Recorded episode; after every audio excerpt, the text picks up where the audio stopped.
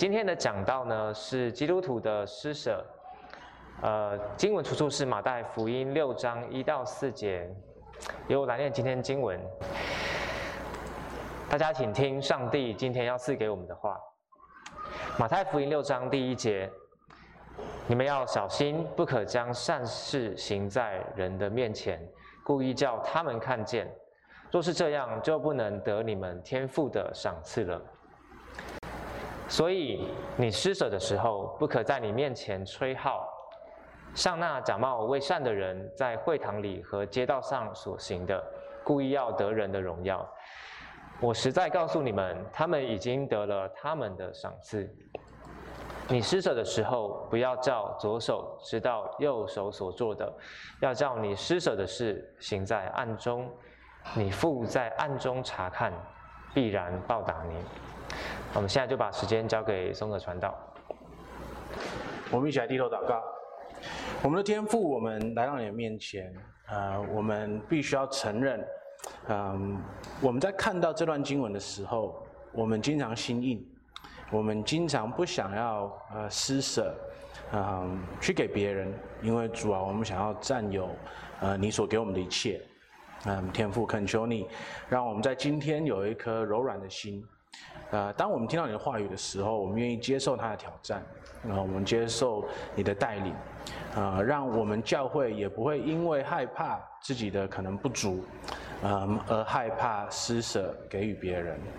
嗯，天父啊，恳求你今天以你的话语与我们同在，我们祷告这些奉主耶稣的名，阿门。好，我们在开始以前呢，让我问你们一个问题，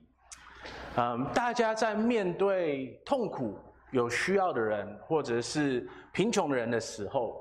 嗯，大家的第一个反应是什么？嗯，我真的老实说，我从小到大都很没有办法面对，就是贫困的人，或者是穷苦有需要的人。我从小到大都对就是物质上面不充足的人有一种就是全身的不舒服，我很难去面对他们。我印象很深刻，嗯，我十八岁的时候，那是我第一次去大学，就是对，第一次去大学的时候，嗯，有一天呢，我在外面，嗯，我在跟我们的朋友出去玩，然后突然间有一个就是嗯街友，他跑来跟我就是求我给他一些钱，这个样子，那那个是我一生之中十八岁里面。第一次有一个街友直接来跟我对话，OK，但普通时候他们就坐在路旁。那老实说，我我我爸妈小时候也教我教得不错，我我是愿意把钱给他们的。可是他们从来就顶多说一句谢谢而已，他们从来都没有跟我对过话。我十八岁的那一年是他们第一次直接的来跟我对话，第一次我遇到一个人，他直接跟我这样子说话。然后我印象很深刻，我一突然间就是整个人都傻掉了，然后完全不知道要怎么去面对他的需要，完全不知道要怎么跟他对话，然后突然间我我我的心里面不知道怎么搞的，就好像一一根弦那样崩了一下，然后我就转身逃跑，我马上溜掉，我根本不知道发生什么事情，这样子，嗯。所以，我到今天我都还为这件事情觉得很内疚，因为在我的印象中，我记得就是那那个人他他他他的心里面一定很难受，啊，我完全没有办法去面对他的需要，啊，然后 我我就跑了这样子。那我不知道大家面对贫穷的时候，面对有需要的人的时候，大家的反应是什么？很有可能你们现在已经比我十八岁的那个松和。还要好很多，可是我在猜呢，基本上我们很长的时候，都还是不太喜欢去面对贫穷还有有需要的人。呃，一个社会来讲呢，我们经常把这些人，呃，把他们藏起来，我们把他们变成了一个数据，我们把他们变成了一个，就是，我们可以帮助的一个群体，可是我们不一定有。真正的去看，说他们是一个人，一个人，一个人，然后每一个有需要的人，他们背后都有自己的故事，然后他们每一个人都是自己的一个人，而不是只是一个群体而已。那就算我们不是很有意识的做这件事情，我相信很多时候我们也刻意的去避免去遇到这些人。呃，我们在走向台中车站的时候，我在想说，我们到底有几个人真的愿意走去地下室？就在不需要的时候，还走向地下室，然后去面对那一群人他们真正的需要。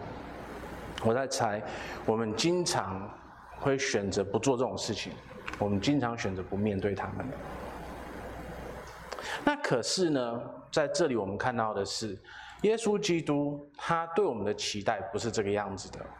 他对我们的期待是我们要施舍的。嗯，所以今天呢，我们会在这段经文里面看到说，耶稣基督对基督徒施舍的期待到底是什么？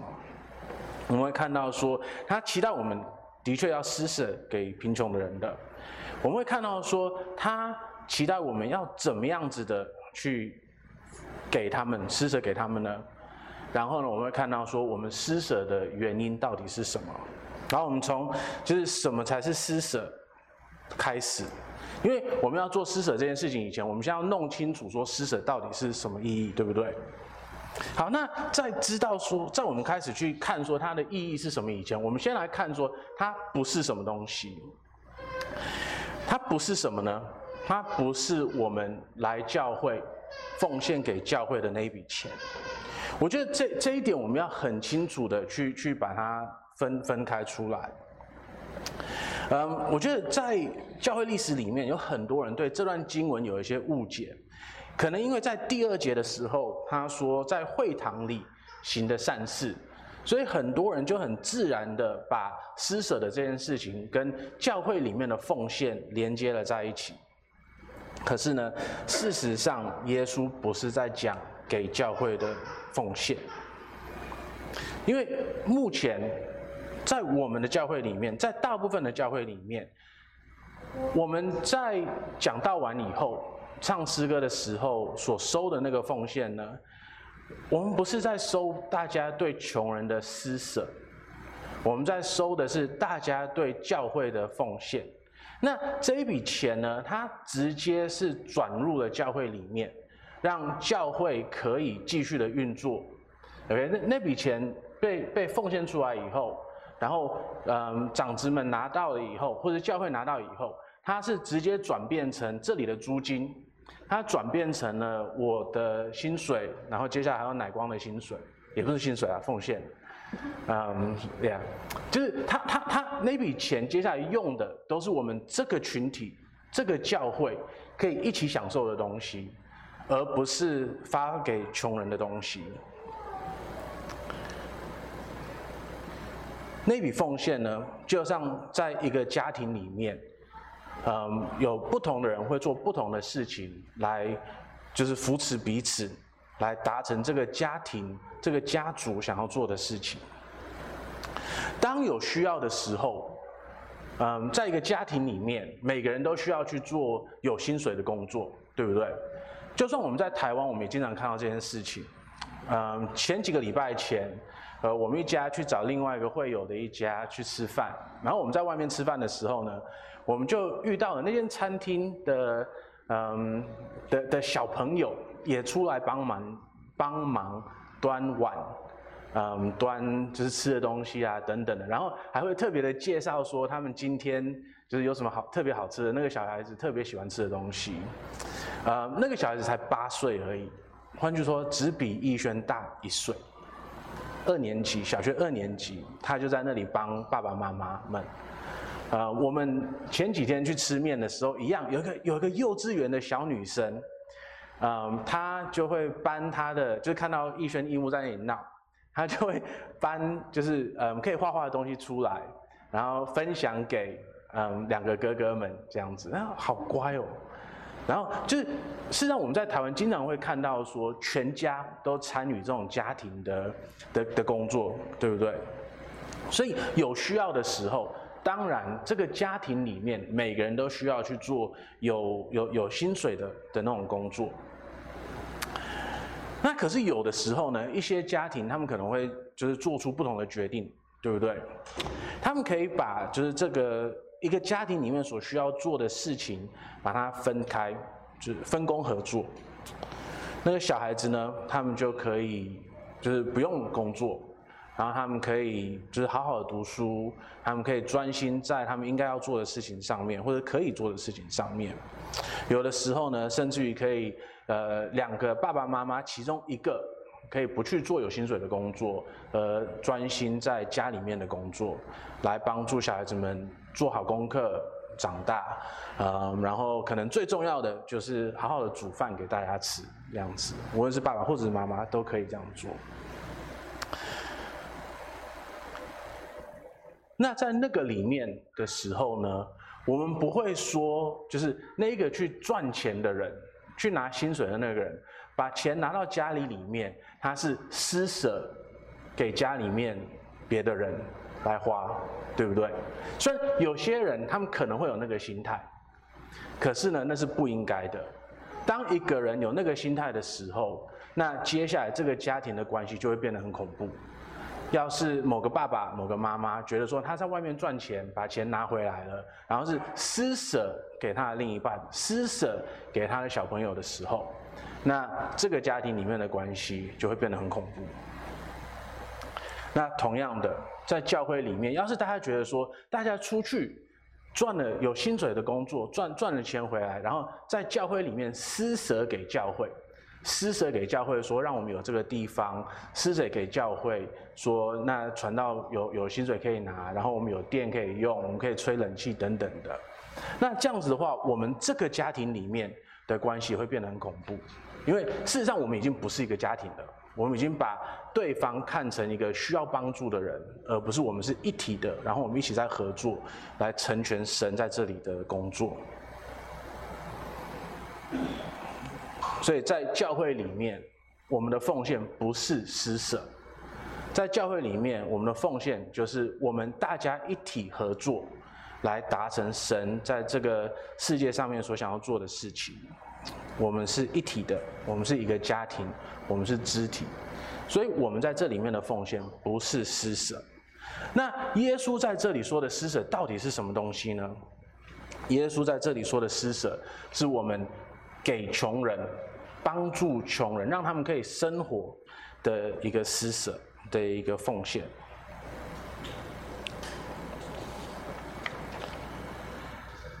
在第一世界的巴勒斯坦那里的时候，它跟二十一世纪的台湾很不一样。在那个时候呢，政府不会给予太多的帮助，所以像现在我们只要出去，就很多 Seven Eleven 或者是或者是 Family Mart 的外面，是不是都有一个一一个招牌在说哈，我我们接受就是政府的那个补助券，让小孩子在这个时候也也可以吃饭。呃，七十六块还是什么的，让让让大家可以继续的吃饭，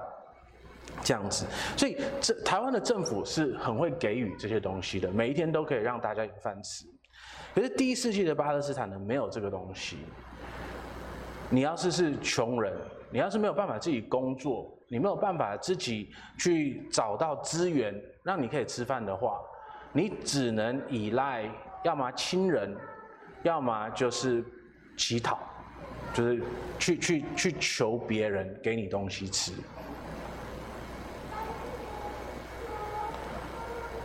然后呢，那个时候就慢慢的、慢慢的，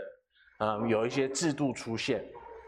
然后我们会等一下会会看到更多说这个制度会是什么样子的。可是呢，就是那个时候，嗯，因为穷人有这些需要，然后慢慢的就有开始人给予他们，让他们可以生存下来、生活下来。然后呢，这个这里我所说的施舍背后的那一个希腊字、希腊文，他在他在形容的就是一个特别给穷人，嗯，所所所奉献的一个东西，让他们可以生活。所以在这里呢，耶稣他不是跟我们讲说，当我们在教会里面奉献给教会的工作的时候，我们要小心。他在说的是。完全的另外一回事。当我们施舍给穷人的时候，我们要小心。那今天呢，我们会看到说，我们要怎么样去施舍给穷人？那我们要怎么给施舍给穷人呢？第一节到第四节，我们再读一次。你们要小心，不可将善事行在人的面前，故意叫他们看见。若是这样，就不能得你们天赋的赏赐了。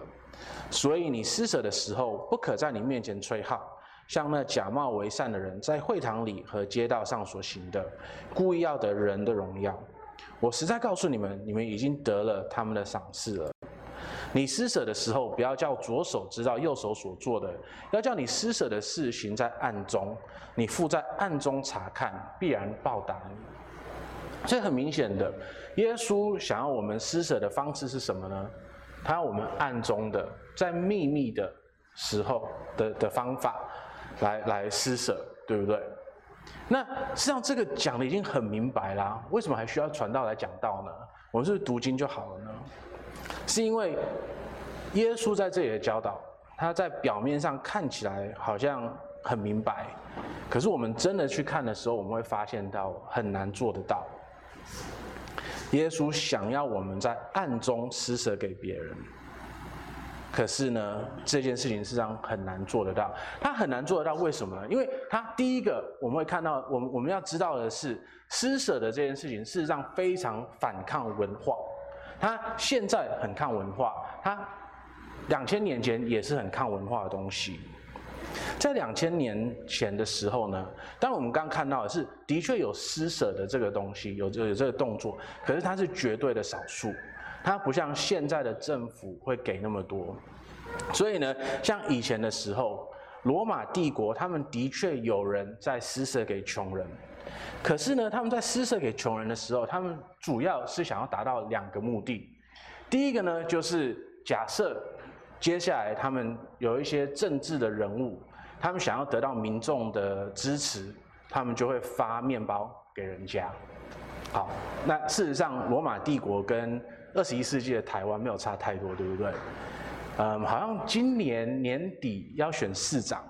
对不对？好，我们家。我们来了两年半了，两年半以前就有我们一堆邻居在说，好像我们家附近要盖一个公园，然后讲了两年了，突然间一月的时候开工了，然后我那个时候在想说，哎，怎么竟然真的开工了？我也最近才意识到说，嗯，原来是因为选举快到了。然后像我们教会旁边有一堆路现在正在修，为什么？因为接下来就要选举了。所以两千年前的罗马帝国跟现在的台中市政府实际上没有任何的不同，对不对？当他们需要人民的支持的时候，他们就会发好处给人民。然后另外一个呢，就是嗯，他们要是怕说人民要反抗的时候，他们就会发一些嗯面包下去，让大家有饭吃。因为到最后人的那个生存望。嗯，是会决定说他们怎么跟这个政权嗯互动的一个方式。我不知道大家记不记得，嗯，二零一零年的时候有一个阿拉伯之春的一个事件，在阿拉伯的那个地方，嗯，突然间有一批人嗯决定要反抗那个时候的集权的政府，然后呢，嗯，就是推翻了集权政府，然后现在有一些比较民主的地方出现了。好，那当然，他就是最基本大家说的原因，是因为，嗯，就是没有自由，他们需要言论自由。可是呢，我们要是再继续的去看的时候，我们会看到说，那个时候，二零零七年到二零一零年是他们物价最高，然后食物的价钱最高的时候。换句话说呢，就是大家已经受到了极大的经济的压迫，所以他们才需要。才会真的想要站出来反抗那个集权的政府。那我们来拿新加坡比的话，新加坡它是一个基本上言论自由没有比那些国家还要好的一个地方。可是呢，人们绝对不会想要出来反抗政府。为什么？因为大家都有钱花，大家都可以吃得很好。所以呢，那个时候的政府是会在就是感受到那个人民可能会要爆发的那个点的时候，发一些吃的东西下去，来来来来施舍给穷人，让他们不会就是暴动这个样子。所以呢，换句话说，那个时候的确有施舍的的动作，可是他们在施舍的时候呢，他们都期待说，就是会有一个回报，要么就是政治上面的支持，要么就是你们乖乖的继续当韭菜这个样子。好，那对犹太人的话呢，他们是在做什么事？他们也会给穷人。那他们给穷人，他就是他们给穷人的是是比那个时候普通政府还要还要。更更更嗯嗯更丰盛的给的，那他们给的原因呢，不是因为政治，他们给的原因呢，是因为宗教。对犹太人那个时候的犹太人来说呢，就是丰盛的给予给穷人，嗯，它是一个反映了神对他们的丰盛，然后他们因为从神那里得到了这些东西，所以他们决定要。嗯，分享给别人，所以对他们来说呢，施舍给穷人的这件事情，是他们的宗教里面一个很中心的一个教导。所以你看哦，马太福音它很有趣，它在第五章的时候，它讲的是我们如何对待人，然后在第六章的时候，嗯，他是在讲耶稣是在讲说我们要怎么跟神有好的关系。那照理说呢，我们会想说，就是我们要是是在讲我们跟神的关系是什么样子的，我们会想说哦，就是读经、祷告等等等等等的。可是这里不是，这里耶稣是说，他第一个要讲的是施舍的这件事情，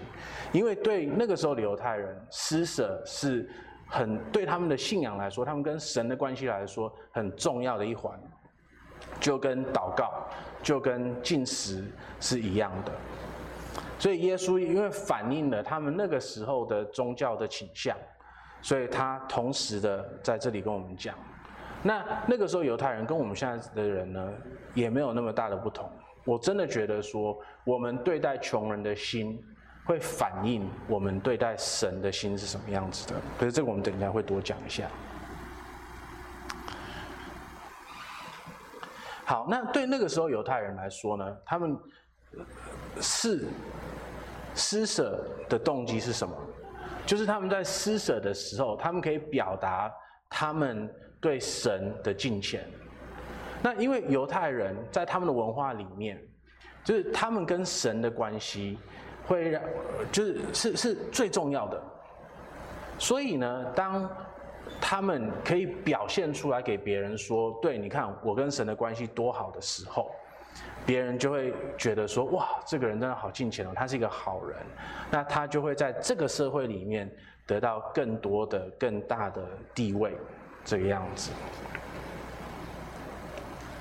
所以呢，耶稣在这里会说：‘你们要是把善事行在人的面前，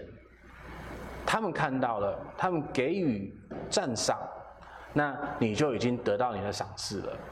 因为对那个时候的人来说，好，假设你是罗马帝国的官员，你你你有施舍出去，你已经得回来了你想要的东西，你已经得回来了，就是人民对你的支持，你已经得回来了，他们继续的乖乖当韭菜。然后对罗呃犹太人来讲，他们施舍出去了，然后人给予他们赏赐呃的的奖赏赐呃，他们给予了他们的奖赏这样子。嗯，那他们也得到了他们所想要的东西，他们得到了人的荣耀，所以事实上那样子的施予不是施舍，那样子的施舍只是一手交钱一手交货，只是那个货是人的看法，人的眼光，而不是真的施舍，它还是货。OK，好，那这里呢，耶稣跟我们讲说，为了要避免。得到人的奖赏的人人的那个好的眼光，人的荣耀的时候，啊、我们应该就是暗暗暗暗中，在秘密的地方，用秘密的方式去做施舍的这个动作。可是事实上呢，这件事情非常非常难，不是吗？因为那些需有需要的人，那些需要我们施舍的人，他们通常都知道说他们应该去哪里，他们需要去到有别的人或者人很多的地方，对不对？这样子的话，大家才能够看到他们的需要。那他们被他们的需要被看到的时候呢，人才可能可怜他们，然后施舍给他们。这就算现在在台湾，我们也会看到同样的事情，不是吗？大部分的街友一定会是在人很热闹的地方，车站、台北的龙山寺，通通都会在很人很多的地方。然后呢，他们特别的会选，就是宗教有宗教的信仰的地方。因为他们的知觉就是，而且事实上是对的，就是有宗教信仰的人，他们大部分都会想要做善事，然后他们也知道说，帮助一个人活下来，帮助一个人有饭吃是一件善事，所以有需要的人通常都会去那种公共的地方来祈求，来来来来来，就是求人给他们东西吃这样子。那既然那些人通通都是在公众的地方。我们要给予他们的时候，我们怎么可能在暗中给呢？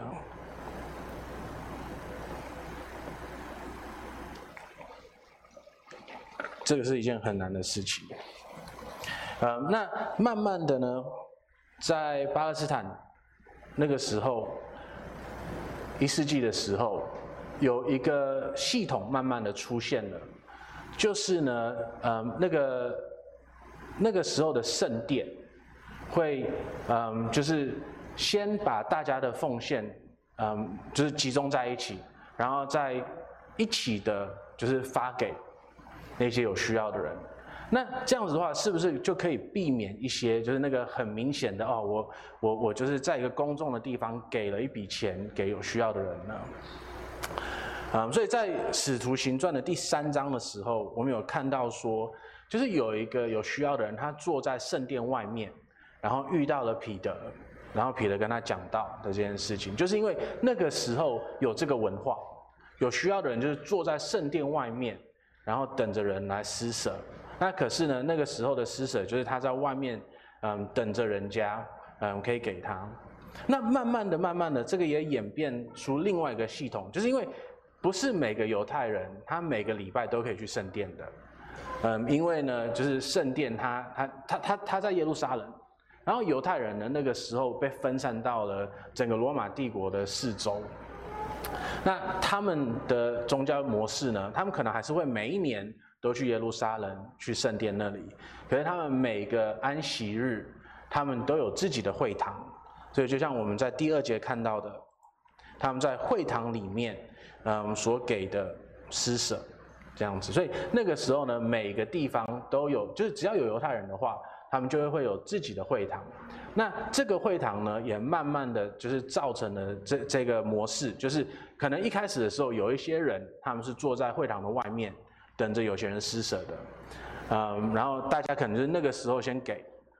可是呢，慢慢的、慢慢的，会堂变成了一个好，我们先把钱通集中出来，然后再分散给所有有需要的人，来试着维持公平，这个样子。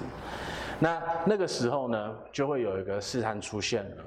在会堂里面奉献，他可能原本的本意是不要那么的明显，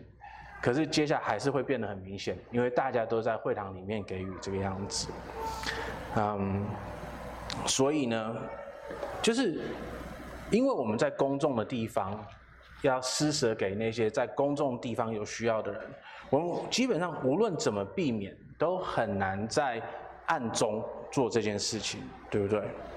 我们无论怎么避免，就是光明正大的做，我们都还是会觉得，就是真的要在暗中不让任何人知道的情况底下施舍，这件很难的事情。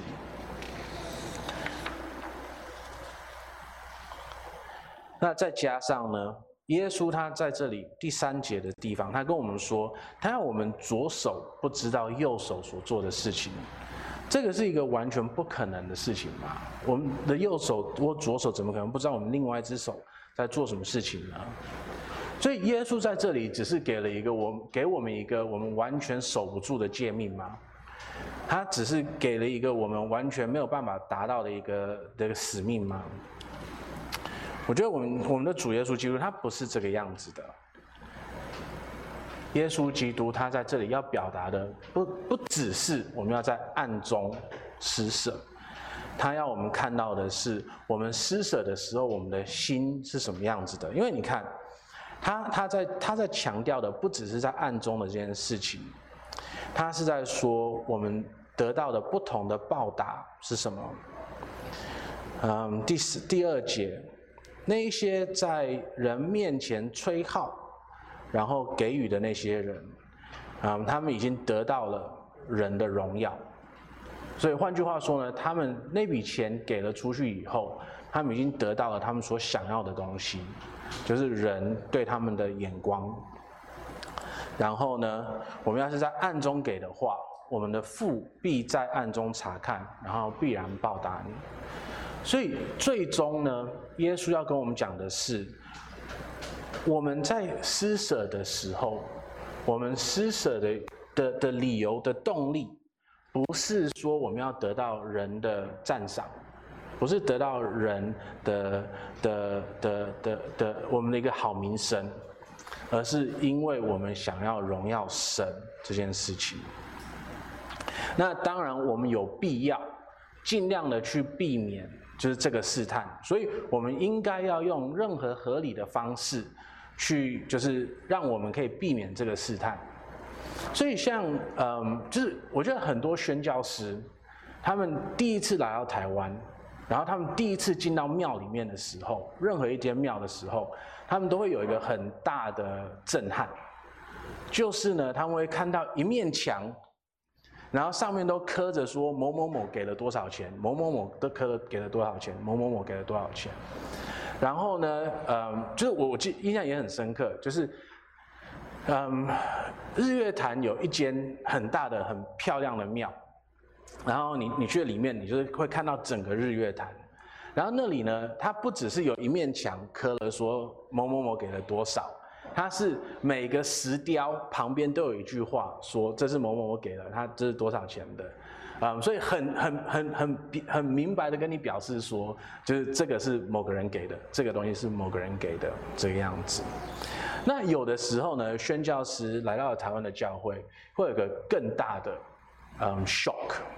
更大的惊讶，就是当他们到了教会的时候，有些教会会刊出说谁给了多少钱，谁给的奉献是多少的，然后他们就会想说。这个这个跟马太福音的的这个教导到到底关系是什么？好，我说我我不要论论断别的教会怎么样，可是呢，就是在我们的教会，我们就尽量的避免做这种事情。我们很我们不会公开说谁给了多少钱，然后就是我们在奉献收奉献的时候，传道不是那个拿着钱袋去给大家的，我不会在那个里面数奉献。因为我不想要知道说大家给了多少钱，嗯，所以就是我们就是尽量的去避免说有这个试探，让人家觉得说对，嗯，我们要是给了很多，嗯，就会得到人的的人的奖赐这样子。所以呢，我们需要好好的去思考说，我们给我们在施舍的时候，我们的心是什么样子的。我们是想要得到别人的奖赏呢，得到别人好的眼光呢，还是我们是为了荣耀神而去做这个事情？好，那我们接下来来看说，我们为什么应该施舍？我们为什么应该要施舍？嗯，对基督徒来说，事实上就是这个答案应该很好回答，这个这个问题应该很好回答，对不对？我们为什么要施舍？因为主耶稣基督跟我们讲，我们要施舍的。没，这这这个是一个很很简单的东西。对，今天我们的主，他要是跟我们讲说我们要做什么事情，我们就应该顺服，因为他是我们的主。嗯，要要是我们不愿意做的话，那他就不是我们的主了，对不对？嗯，那可是呢，这里耶稣他事实上没有直接的命令我们说我们要施舍。很有趣的。第二节这里他说，所以你施舍的时候，所以他不是在说你一定要施舍，你今天就拿一笔钱出去施舍。他在跟我们说，他不是命令，他是有一个很自然的期待。当你施舍的时候，所以代表说他的期待是我们 要是真的爱神，我们真的爱主耶稣基督，他这是会他他会是一个自然的动作，想都不用想的东西。当你施舍的时候，不用想，应该就要有这个事情出现了。那我觉得在这里，我们每一个人都需要思考一件事情：这个对我们来说是不是一个理所当然的事情？我们的日常生活中有没有施舍给有需要的人的动作？有没有？那当我们没有的时候呢？我们可能要去思考一下。说我们跟神的关系到底是什么样子的？为什么？为什么施舍这个动作不是自然而然出来的，而是需要耶稣基督在他话语里面特殊的叮咛我们，然后在讲到的时候特别的提出来？这是一件很有趣的事情，就是我看了很多的解经书。他们在说这件事情的时候，他们在说施舍的时候，他们可能一开始会讲这是施舍给穷人，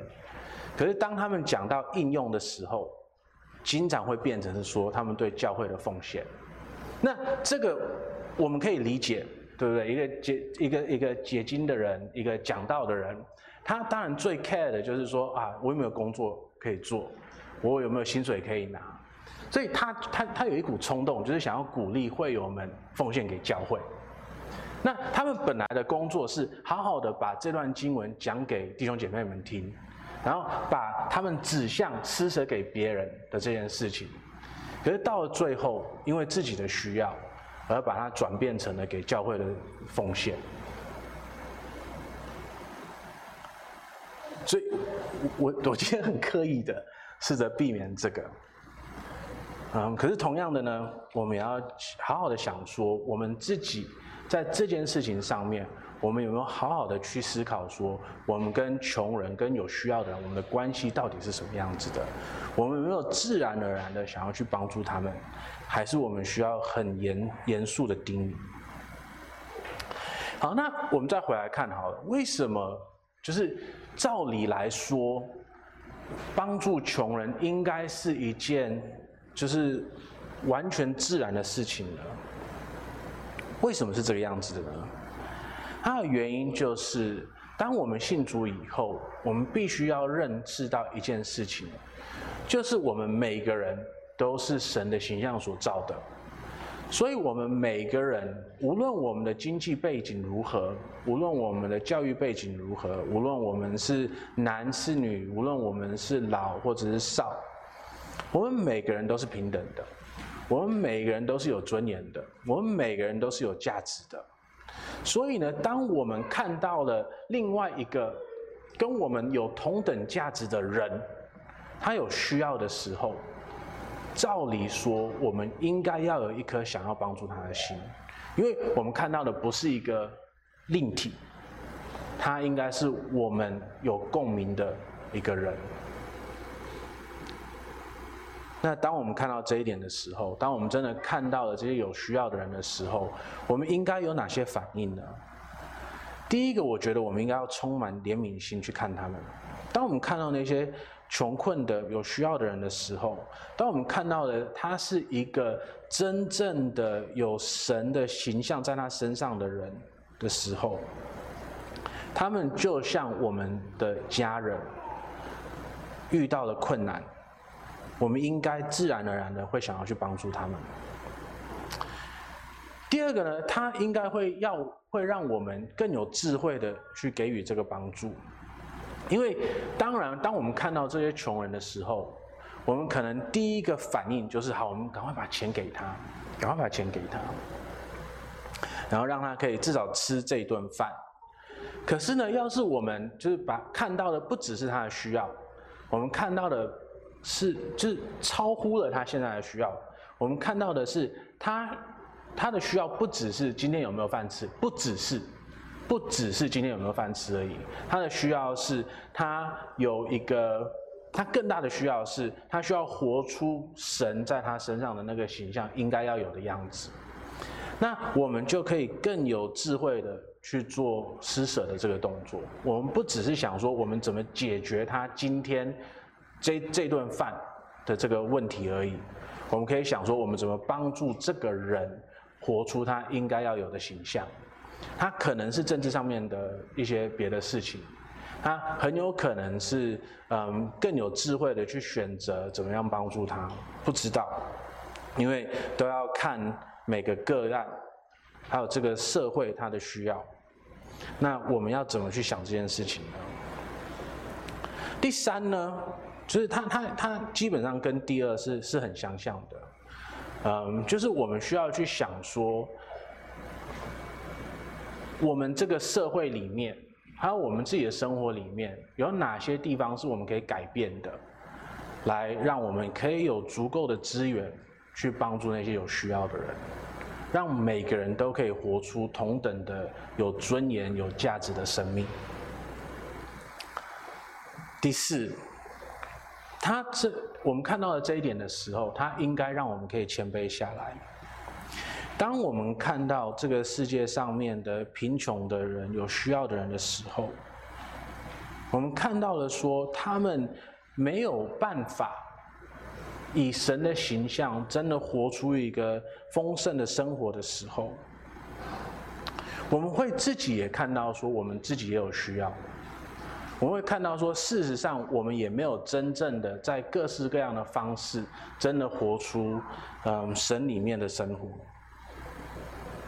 那这样子的话呢，我们会知道说，我们没有资格去看低那些有需要的人，因为我们自己也需要有谦卑的心，看到我们自己的需要。那第五呢，它会让我们以一个教会、一个组织。来重新看帮助穷人的这件事情。那我我我我的猜测是，假设耶稣的期待是正确的，身为基督徒，我们的确会帮助穷人，这是一个自然的这种事情的时候，那代表说我们这个教会里面的确有一些人，现在就在开始帮助有需要的人了。你要是是这样子的人的话，感谢主，你做的很好，继续。可是同样的呢，可能有一些人没有在做。那我们这个教会，恩约教会，怎么样子可以有一些制度来做到这件事情呢？我觉得我们是可以去想一下的。在使徒行传第二章里面，我们看到了第一代的教会，他们做了什么事情？《使徒行传》第二章第四十二节，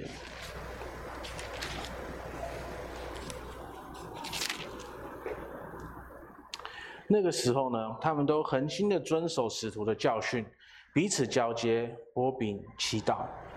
第四章节，众人都惧怕，使徒又行了许多的奇事神迹，信的人都在一处，凡物公用。并且卖了田产家业，照个人所需用的分给个人。他们天天同心合意，恒切的在店里，且在家中擘饼，存着欢喜，存存诚实的心用饭，赞美神的众民的喜爱。主将得救的人天天加给他们。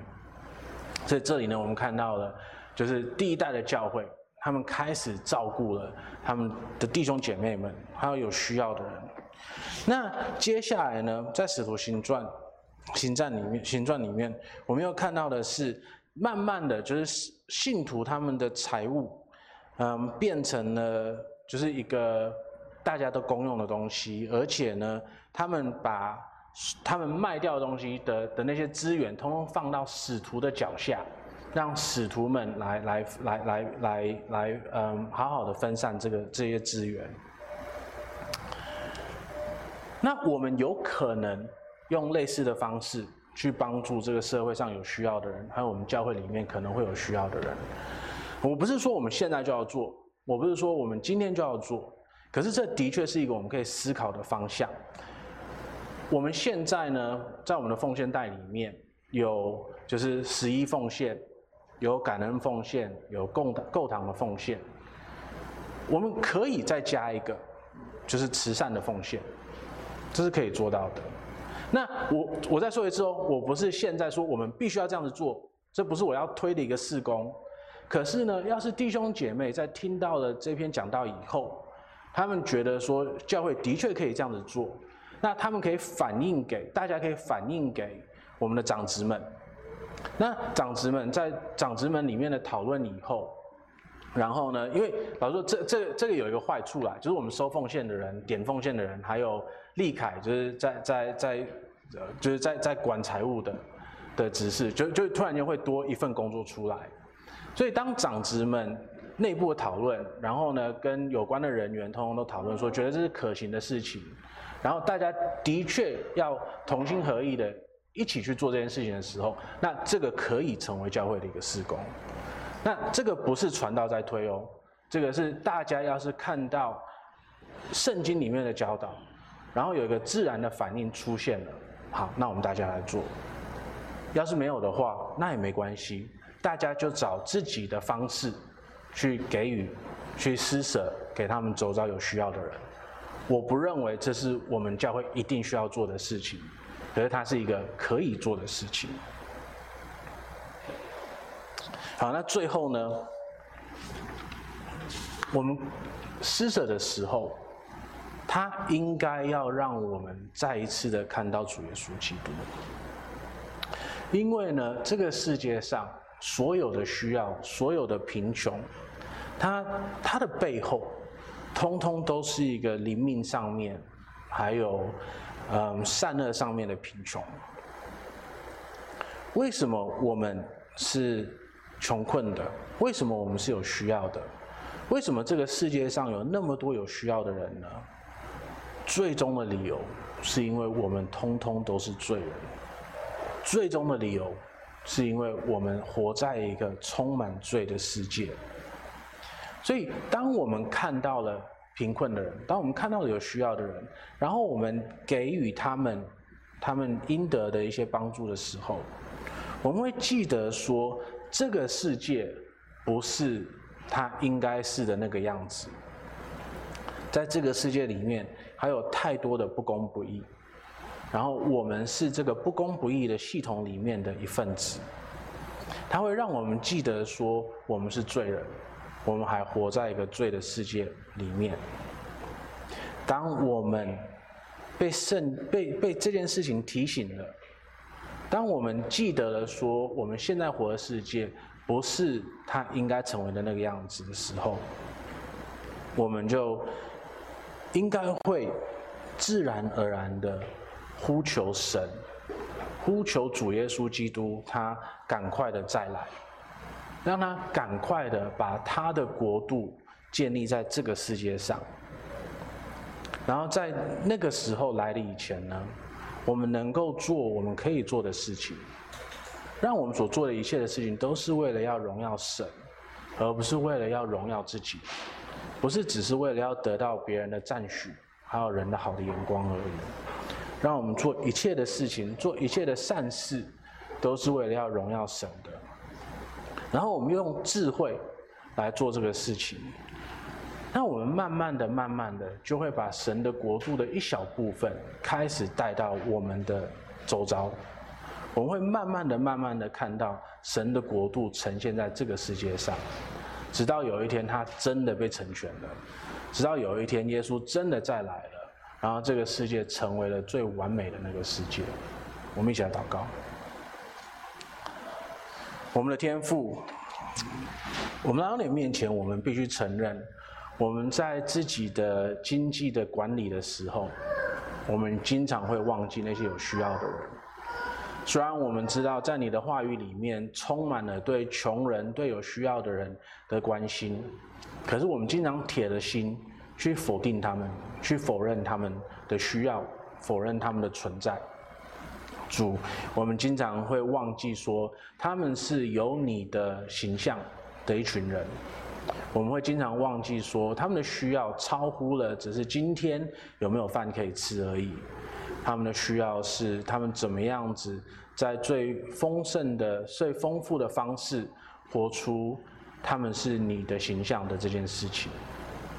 天赋，我们可能会太容易的认为说，嗯，今天那些有需要的人，他们已经让政府可以照顾得很好了，他们都有饭吃了。可是主啊，嗯，他们还有更多更多的需要，是我们嗯政府是没办法给予的。只有当你的子民有一颗爱他们的心，愿意真正的付出的时候，他们才可能得到的。天父恳求你带领你的教会，让我们每个人都有一颗更加柔软的心去对待我们周遭有需要的人，让我们开放自己，啊，让我们可以看到可以给予的可能性，让我们可以丰盛的，然后，嗯，赐予给别人。我们祷告这些奉主耶稣的名，阿门。